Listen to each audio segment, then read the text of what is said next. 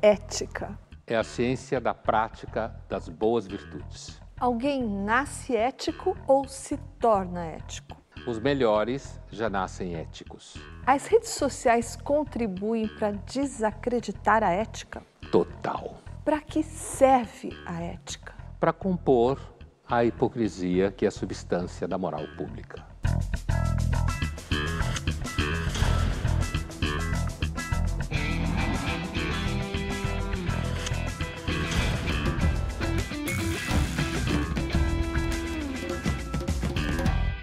Estamos iniciando mais uma edição do Linhas Cruzadas, hoje para falar sobre ética. Quem que se importa com ela? Oi, Pondé. Oi, Thaís. Pondé, nós perguntamos para algumas pessoas na rua o que, que elas entendem por ética. Vamos ver o que, que elas responderam. Ética, para mim, é um conceito social onde ele envolve todas as ações e práticas das pessoas enquanto seres humanos na sociedade, além de constituir toda a ideia moral de o que é certo ou é errado. É ter valores que respeitem a coletividade, que respeitem a si próprio.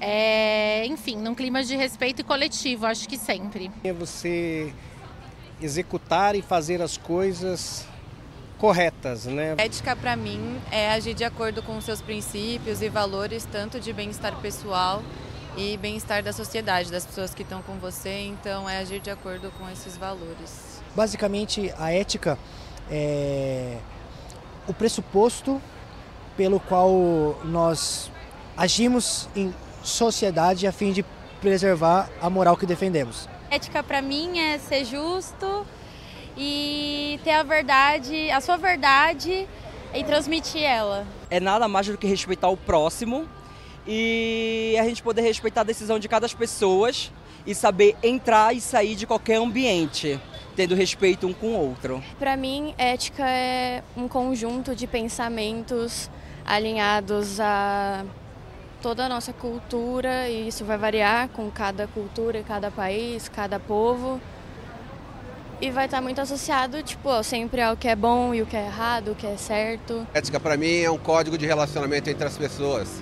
Esse código pode ser no relacionamento profissional, pode ser no relacionamento social, conforme uma localização geográfica, costumes de determinado povo, determinado, determinadas tribos, determinada faixa etária. Ética para mim é respeitar o próximo, é ser educado com o próximo e respeitar as opiniões diferentes. Muito interessante, né? Porque, primeiro, é uma pergunta que facilmente se, se enrola, mas há um certo consenso vago que aparece em muitos dos entrevistados, que é o seguinte: ética tem a ver com certo e errado, uhum. tem a ver com bem e mal. O que não, não dá para dizer que está errado, mas é, é, razoável, mas quando se você pega a literatura especializada, como a gente diz, que discute ética, é bem mais enrolado do que isso. Você chegar, você conseguir dizer o que, que é o bem, por exemplo, né? O que, que é o certo.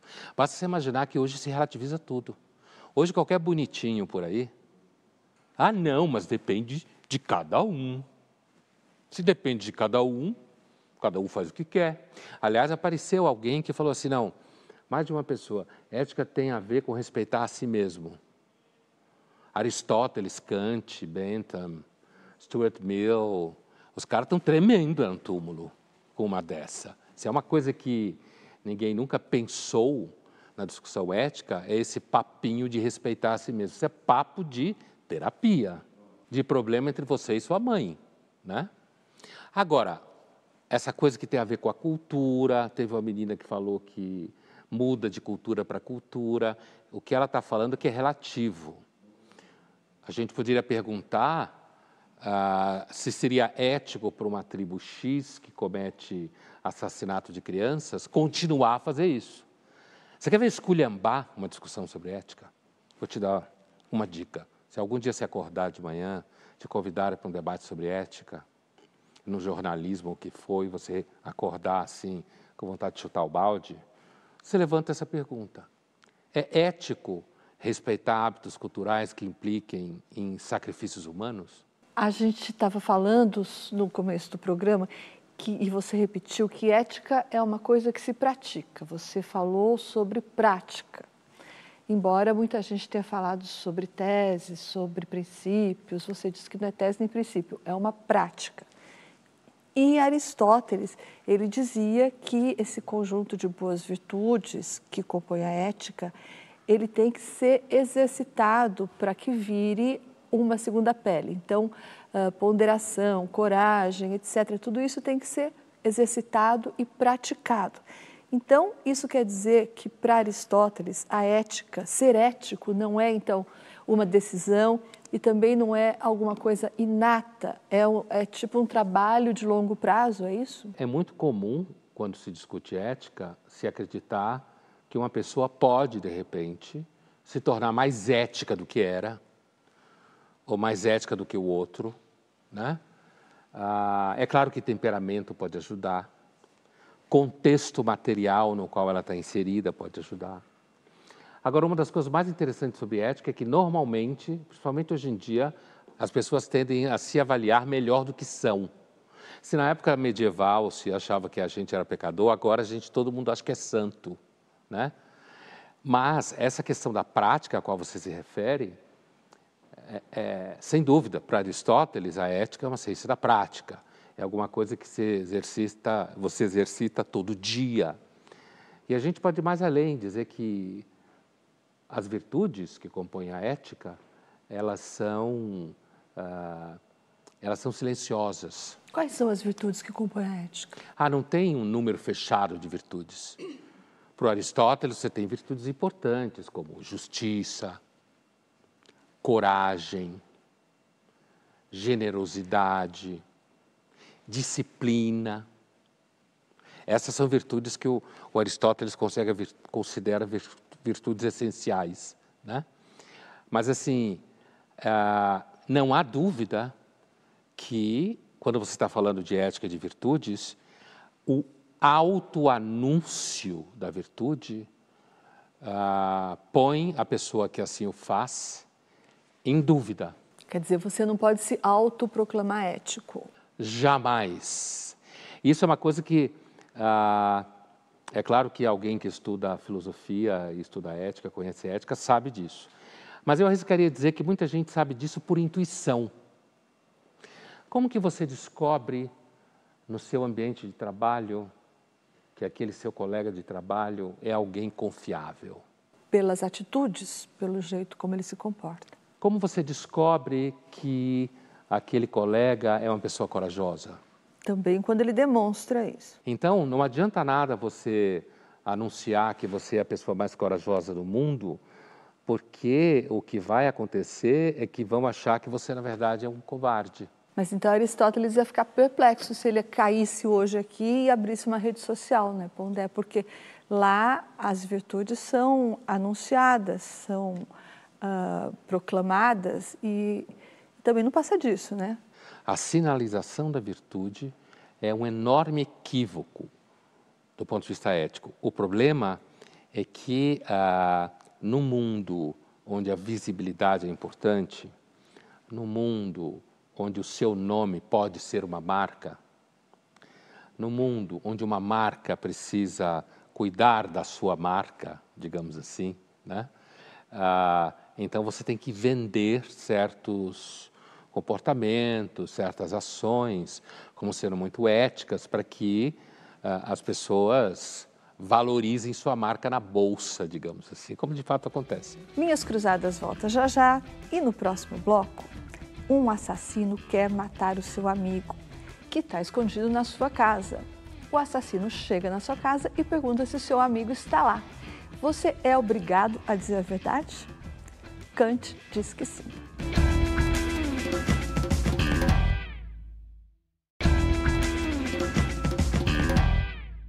Estamos de volta com Linhas Cruzadas, hoje falando sobre ética. E, Pondé, chegaram algumas perguntas para você. A Gisele Calgaro te pergunta: Pondé, em posse do anel de Giges, você seria ético? Esse tema, e ela provavelmente conhece o livro, ou leu, esse tema é um tema que remonta ao Platão, né? Na República, então esse sujeito na Assembleia teria como é narrado, teria colocado o anel, e na hora que ele coloca o anel, ele fica invisível. E aí ele começa a escutar o que as pessoas falam e ele percebe que as pessoas estão falando sobre ele uh, porque não o estão vendo, né? Fizeram filmes sobre isso, um cara que passa por uma experiência e fica, acho que o Kevin Bacon fez o papel e fica invisível e ele vai degenerando moralmente. Que é essa questão, né? Então, quando ela pergunta para mim se eu seria ético uh, se eu usasse o anel de Giges, ou seja, se eu for, ficasse invisível, eu continuaria sendo ético, eu diria para ela o seguinte: olha, eh, tem várias situações da vida que podem fazer com que eu não seja ético, não preciso ficar invisível. Situações muito mais simples, tipo assim, estar tá numa miséria financeira total e ter uma chance de pegar um milhão de reais que você encontra em algum lugar, né? É, sei lá. Então eu diria que não precisa do anel de giz de repente para não ser uh, para não ser ético. E eu diria mais. Eu diria que as questões éticas por excelência é são questões muito mais concretas. O anel de giz é, um, é, um, é uma espécie assim de exercício, abstração filosófica para dizer que, na realidade, há uma dimensão ética que depende do que os outros estão te vendo. Essa é a questão. Isso é pura verdade. A ética depende muito do olhar do outro sobre você. Outra pergunta. O curso de ética ensina alguém a ser ético? Pergunta a Elizabeth.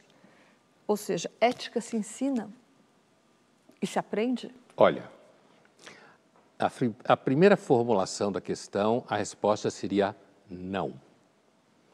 Um curso de ética não ensina a ninguém ser ético. Qualquer pessoa que conhece o mínimo beabá do assunto sabe disso. Agora, uh, se alguém pode aprender a ser ético, pode, mas não num curso de ética. Você pode, por exemplo, num longo convívio, aliás, essa é muito de literatura de sabedoria, né? num longo convívio com uma pessoa X que tem um comportamento tal, que é inspirador e é uma pessoa razoavelmente honesta, razoavelmente virtuosa. Eu digo razoavelmente porque ninguém é pleno coisa nenhuma. Isso pode, de alguma forma, inspirar você. Né?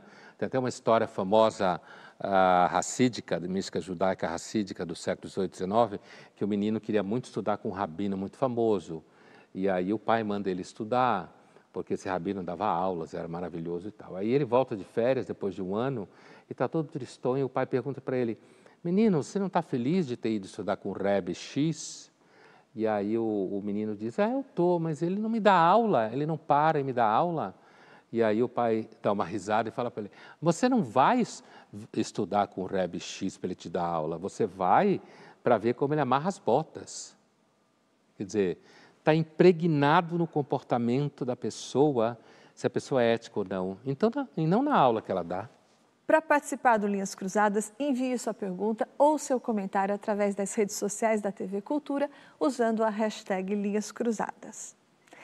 E Pondé, no bloco anterior, uh, a gente falou sobre Aristóteles e a tese dele de que a ética é alguma coisa que você constrói a longo prazo, praticando as virtudes, não é? não anunciando, como hoje é moda.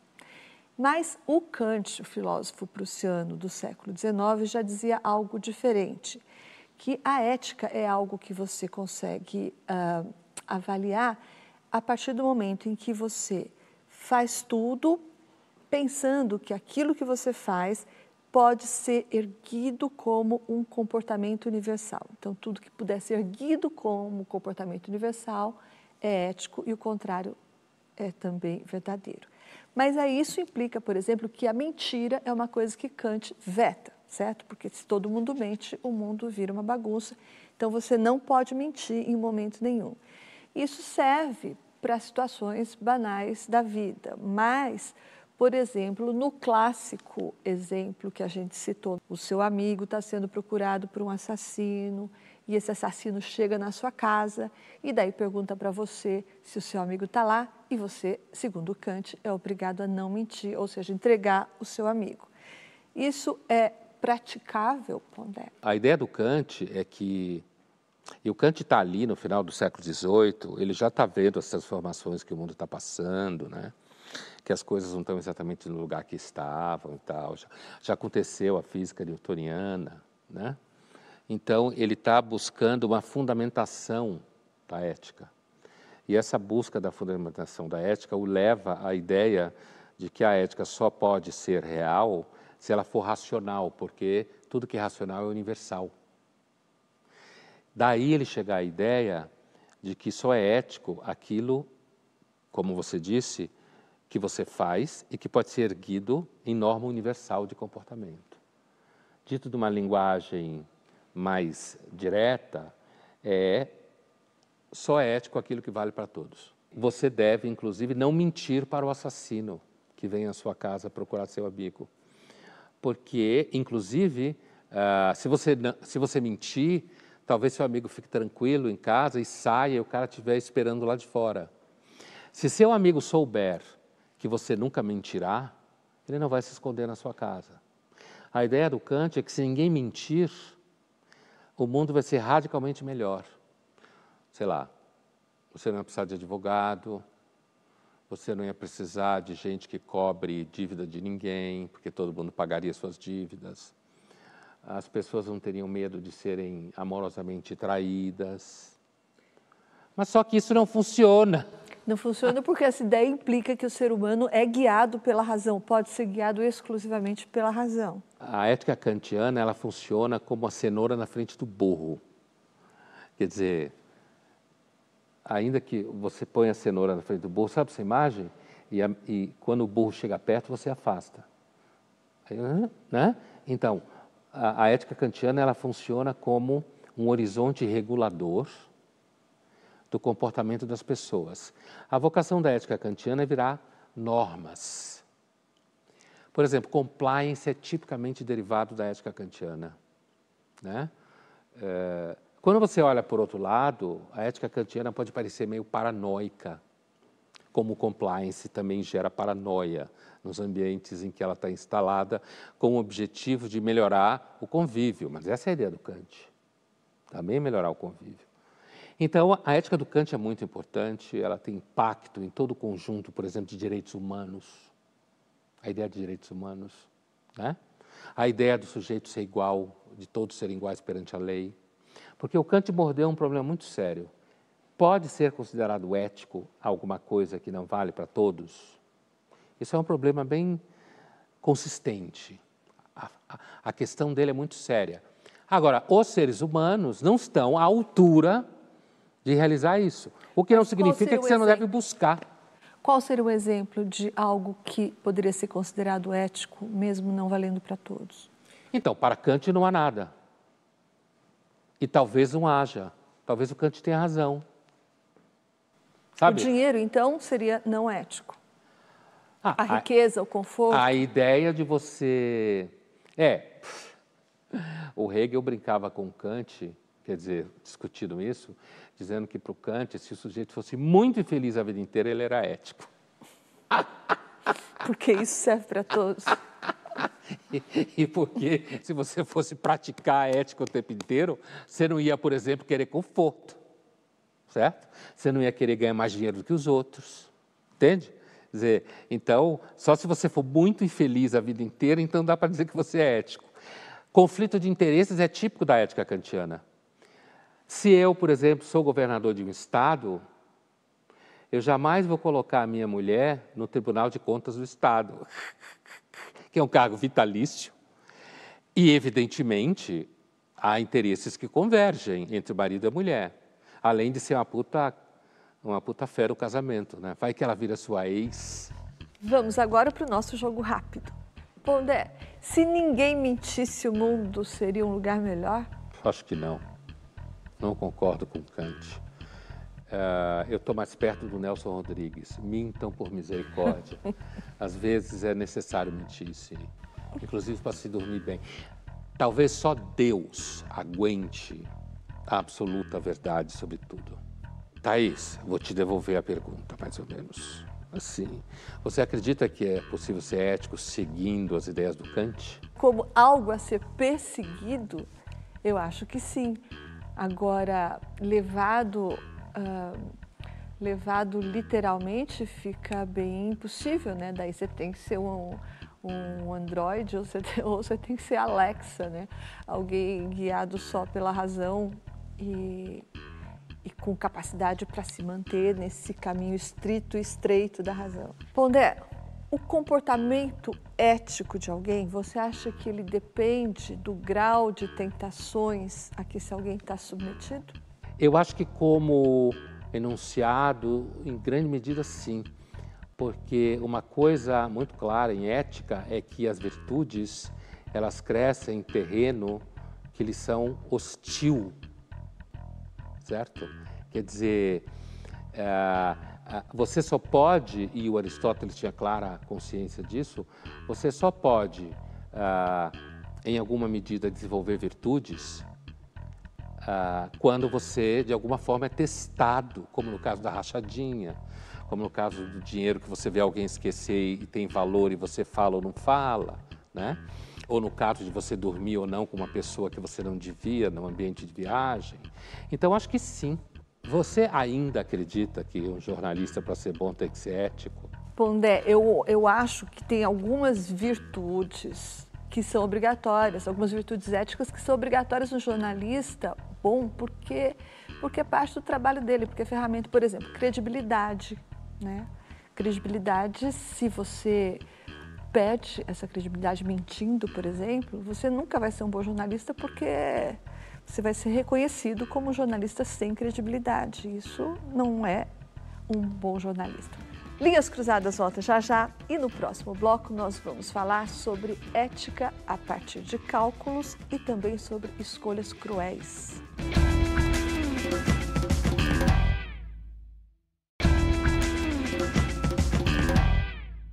Estamos de volta com Linhas Cruzadas, hoje falando sobre ética. E nós vamos ver agora um trecho do filme A Escolha de Sofia, estrelado por Mary Streep, que conta o drama de uma mãe que, no campo de concentração, é confrontada com uma escolha cruel. Sagt er nicht, lass doch die Kinder und verwehret ihnen nicht, zu mir zu kommen. Hm? Du kannst eins von den Kindern behalten. Wie bitte? Du kannst eins von den Kindern behalten. Das andere muss weg. Wollen Sie mir sagen, dass ich wählen muss? Du bist ein Polak und kein Jude. Also, hast ein gewisses Vorrecht. Ich kann nicht wählen. Ich kann nicht wählen. Halt's Maul. Ich kann nicht wählen. Komm, ich schick sie beide weg. Ich, schick beide Kinder weg. Nein. Ja doch, du musst Zwingen wählen. Sie mich nicht zu wählen. Komm, Ich kann nicht wähle. wählen. Und ich schick sie beide darüber. Nein. Halt's Maul, halt. Hör auf jetzt. Du sollst das Maul halten. Nein. Los, entscheide dich, wähle. Nein. Zwingen Sie mich nicht zu wählen. Ich, kann schick nicht sie, wählen. Ich schick sie beide Ich darüber. kann nicht wählen. Nehmen, Sie- nehmen Sie beide Kinder weg. Ja, siehst du? Los!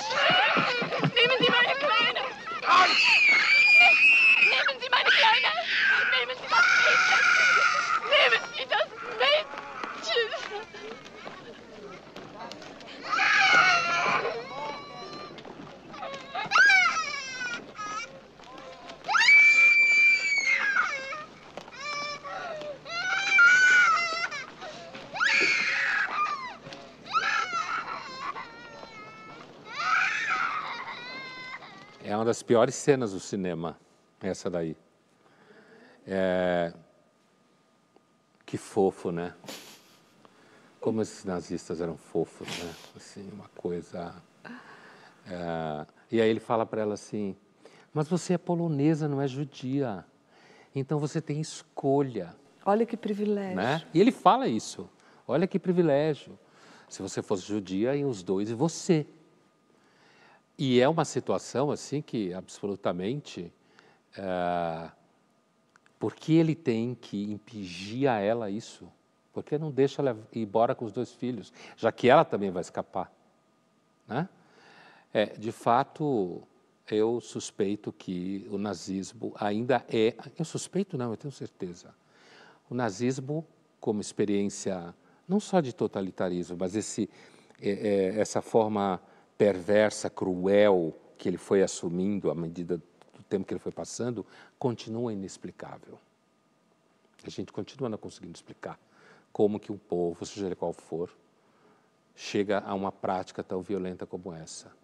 A escolha, a frase dela é muito significativa, né? Não me faça escolher. A personagem ao longo do filme, né, o filme começa muito depois disso. Né? E você passa grande parte do filme sem saber qual é a escolha. Essa escolha destrói ela, né? acaba com ela. Porque ela passa o resto da vida porque ela entregou a menina, porque ela era mais nova, ela era mais dependente.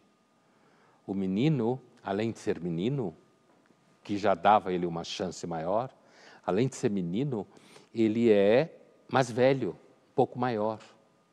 Então ele tem mais chance de sobreviver no mundo, né? Mas não resta dúvida que uma escolha como essa destrói a sua vida, né? Essa discussão está para além da ética possível. É um exemplo extremo, mas como exemplo extremo, essa situação embute um cálculo.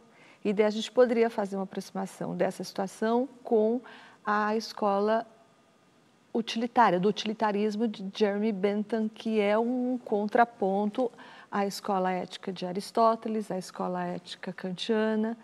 Uh, explica então para a gente, Pondé, o que, que é essa escola do utilitarismo de Jeremy Bentham, que inclui esse cálculo, esse cálculo utilitário, como fez a Mary Streep no filme. A ideia do cálculo utilitário do, do, do Bentham e do Stuart Mill é o seguinte: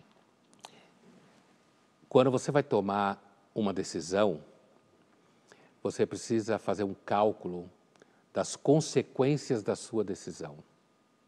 Por isso tem muita gente que chama a escola utilitária de escola consequencialista. Porque, dada a dificuldade de realizar o imperativo categórico do Kant, dado o aspecto excessivamente empírico da escola aristotélica, de você praticar virtudes em determinadas situações contingenciais, como fala Aristóteles, né? Ah, os utilitaristas eles buscavam um princípio ah, que esse pudesse ser universalizável.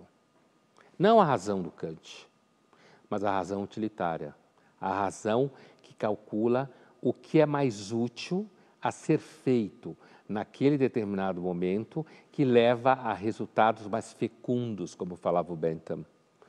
E fecundos para o maior número possível de pessoas. Eles chamam atenção, e nesse sentido eles avançam muito dos debates éticos posteriores, que você, para pensar na ética, você tem que levar em conta quais são os recursos que a natureza humana tem. Como que o ser humano se move no mundo, na história, na vida. E daí eles chegam à conclusão de que a gente pode é, a, a gente pode dizer que os seres humanos usualmente fogem da dor e buscam otimizar o bem-estar. Portanto, se você conseguir calcular comportamentos, decisões de Estado, políticas públicas, aí vai tudo. O Bentham tinha muito na cabeça essa ideia de políticas públicas, né? Se você conseguir, do que a gente chama hoje de políticas públicas, se, se você e conseguir... Que norteia de alguma forma... Que norteia a ideia. Uhum. Então, porque o, o Bentham está pensando no gestor. No gestor. Né? Então, se você levar em conta atos que propiciem as pessoas a serem menos violentas, a cuidarem mais um dos outros, ah, isso seguramente vai levar em conta que elas vão sofrer menos, se elas não roubarem demais, vai sobrar mais dinheiro para mais pessoas. Ah, isso vai seguramente transformar a vida na sociedade num ambiente melhor. Um outro exemplo recente seria talvez a reforma da Previdência, que pelo menos almeja propiciar um bem-estar maior para um maior número de pessoas? Essa é a discussão. É claro que a pessoa individual, que tem que trabalhar mais tempo, entende que não é. Mas o utilitarismo, originariamente, aliás, como normalmente toda ética, está pensando no coletivo. No caso da Previdência, se você conseguir uma situação que faça com que você equilibre as contas e, portanto, as pessoas que cheguem lá consigam viver razoavelmente bem, isso implica que você vai ter que trabalhar mais tempo. Porque você, inclusive, está vivendo mais tempo. Isso que os franceses não entenderam. Vamos assistir agora a uma cena da série The Good Place, que conta a história de Leonor, uma mulher que é enviada para o lado bom do além sem querer. E lá ela se encontra com um professor universitário que na Terra ensinava ética. So, let's try again. Oh, I, I, I thought maybe we would have a discussion. No, the whole point is to play out the scenario in real time. Quick, Judy, what's your decision? Okay, okay, I can do this. I am choosing to switch tracks, so that way I only kill one person. Oh, forgot to tell you, this is the scenario where you actually know one of the people. It's your friend Henry there. Cheaty! How mate? Eric, move! Oh, nice trolley. Move out of the way! I can't, Cheaty. My boots are stuck in the tracks. Henry, move! Anyway, long time no see. Oh my God! Again, just a simulation, an almost impossibly lifelike simulation. Would someone's foot really fly off their body like that? That was kind of cool. Ethically speaking. Momento spoiler. Mas essa série é de antes da pandemia. Você não tem direito de reclamar. Na verdade, essa personagem, ela fica sempre, ela é escrotinha, né? A gente vê que ela não, quando o cara se despedaça, ela faz um comentário hilário. É, é porque, na realidade, isso não é o paraíso. It's not the good place, it's the bad place. É um, um, um experimento que o demônio faz uh, com essas pessoas que são más, para acharem que estão no céu e poderem torturá-las mais. Esse personagem que dá aula de ética, o Shidi, uh, esse é um famoso argumento. Eu acho, uh, inclusive, eu sempre acho muito engraçado quando um aluno acha que esse tipo de questão resolve problemas éticos. Veja que está é um, tá montada a cena, né? Sim, é uma referência a uma questão clássica. Ethics se... Express é o nome do trem. Né? Questão clássica. Então você tem que escolher, mata um ou mata três. Esses três são três velhos. O um é uma pessoa de 20 anos, uma mulher grávida. Né? Nesse caso é um amigo, alguém que ele conhece. É, mas é um, ele escolheu primeiro porque é um. Então ele acha que estava escolhendo bem. Só que é o amigo. Então, o, o demônio aqui é o grande filósofo, né? Que normalmente o demônio é filósofo quando você apresenta ele em filmes, né? Basta lembrar do demônio do Alpatino, do advogado do diabo. Mas é claro que essa discussão é idiota.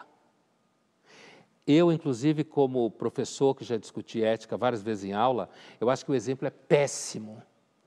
Né? Ele é péssimo porque quantas vezes na realidade essa situação acontece?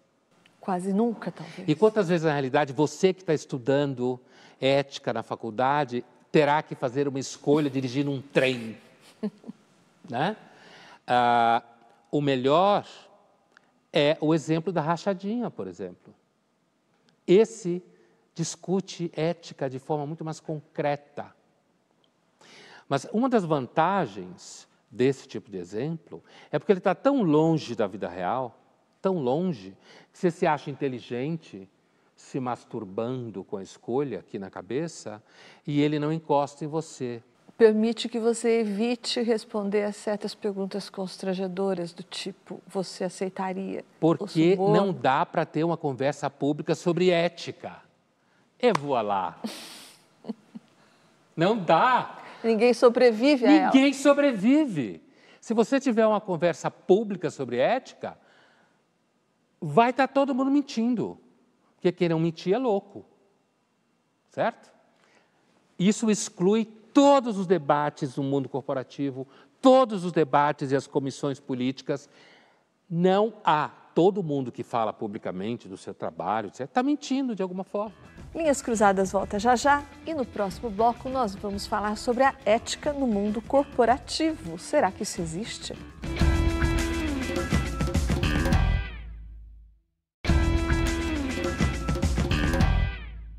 Estamos de volta com Linhas Cruzadas, hoje falando sobre ética.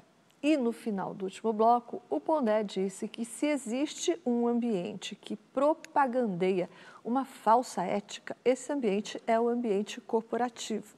Então a gente vai ver agora uma reportagem que mostra a ética no ambiente corporativo.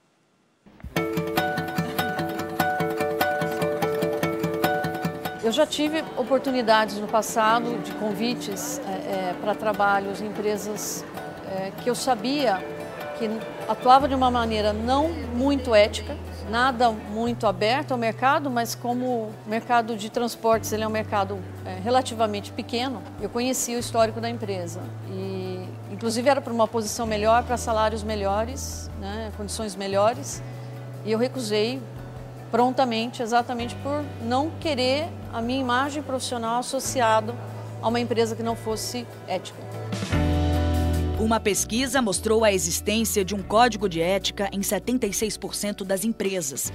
22% dos entrevistados garantiram não existir e 2% não souberam informar. Dependendo da fase da sua vida, você pode não ter escolhas. Mas qualquer tipo de discriminação, a pessoa pode dizer: não, não gostei do teu comportamento, não gostei da sua fala, né? É, me ofende, né? E antigamente, né, 20 anos atrás, 30 anos atrás, talvez a gente não tivesse esse espaço de fala. Mesmo assim, eu acho que o sucesso ele, ele aconteceu porque eu fui resiliente, né? E muitas vezes é, podia não falar, mas tinha comportamentos do tipo não gostei, né? E fui respeitada. Então isso isso também ajuda. A mesma pesquisa mostrou que metade das empresas pratica ações de discriminação com frequência no ambiente de trabalho. Existem empresas que não acreditam que a ética deve permear os negócios, que a ética deve ser a base para os negócios. Mas elas entendem que, não sendo dessa forma, elas terão uma série de impactos de imagem, de concorrência, às vezes até do, do setor, do segmento que elas atuam, ou penas que vêm de leis. Então, ao agir da forma correta, elas não fazem isso porque elas têm isso como um princípio. E sim, elas tentam de alguma maneira evitar uma punição do mercado ou do governo ou das leis de uma forma geral e com isso vendem a ética como um produto, buscando só o lucro, esquecendo o que está na base. Algumas empresas, de fato, elas vão se preocupar com isso, outras não. Elas entram nesse circuito. E o, o qual o ponto disso? Elas mantêm essa causa ativa até o momento que elas passam a dar prejuízo. Então, enquanto é fácil fazer compliance ou a ética corporativa, eu vou mantendo. Quando isso começa a impactar o meu orçamento, quando isso começa a impactar os meus negócios, fazendo com que eu tenha que transformar a cultura e não só é, fazer isso da porta para fora. Quando isso, de alguma maneira, é, faz com que os meus colaboradores se tornem mais críticos, é hora de abafar o compliance e ir para um novo tema. A ética, ela sempre está ligada muito aos seus valores, novamente, e à cultura onde você vive. A gente tem pessoas que atuam em posições globais, né? É, a cultura da Índia talvez seja diferente da cultura do Brasil, que talvez seja diferente da cultura dos Estados Unidos. Acho que por isso é importante uma empresa multinacional que está em mais de 100 países como a nossa, ela tem que ter uma regra geral, né? E essa regra geral não é flexível.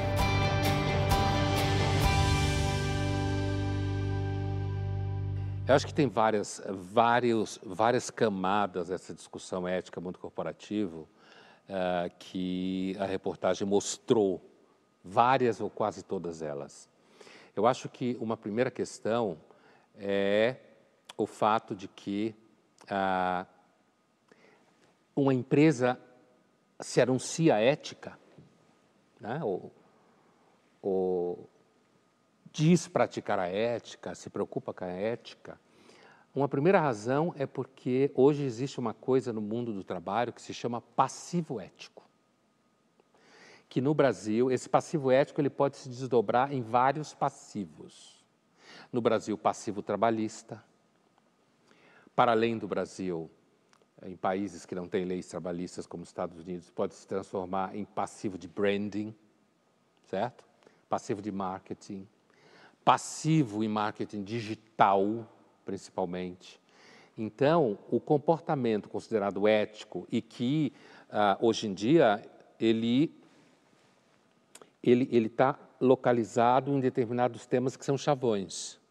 Então, mulheres, trans em geral, homem, mulheres, whatever, negros, né? Daqui a pouco indígenas ou povos originários, no mundo do trabalho, se começar a aparecer.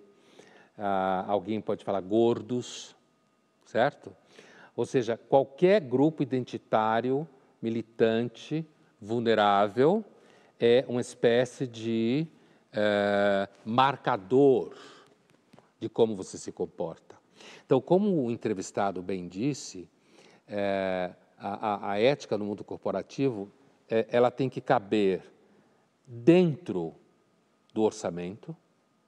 Ela não pode pôr em risco o lucro, apesar de que muitas empresas vão mentir. Vão dizer que o importante é o respeito ao outro, não sei o quê. É claro que existe uma ética mínima de convívio no trabalho, que eu pessoalmente remeto muito à educação doméstica. Como mãe é um, um, um mãe é um tipo humano em extinção, então a tendência é que o número de pessoas mal educadas aumente. Né? E quando você tem muita gente mal educada, não teve uma mãe que ensinou como você deve se comportar, você vai precisar cada vez mais de advogado. Porque no final do dia, toda essa discussão, o grande astro é o advogado. É o processo. Como assim, Pondé? Não entendi.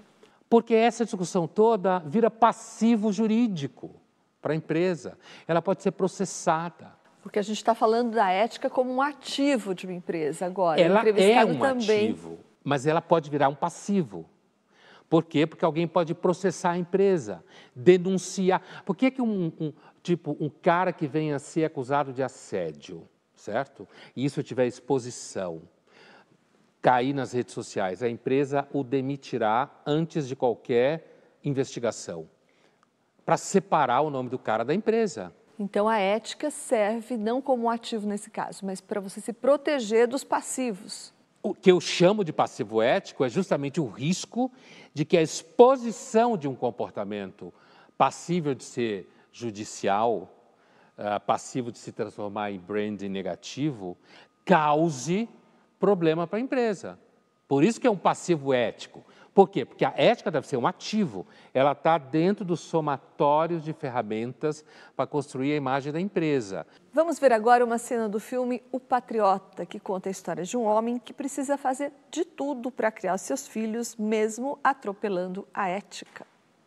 Mr. Middleton, I fought with Captain Martin under Washington in the French and Indian War.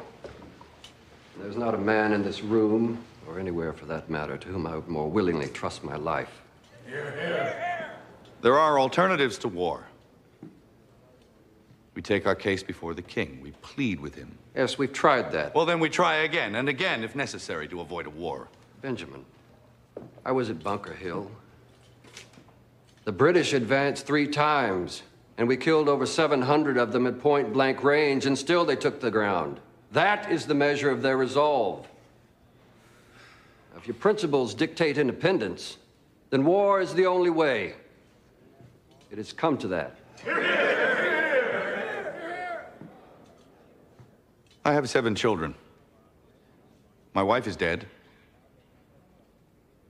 Now, who's to care for them if I go to war?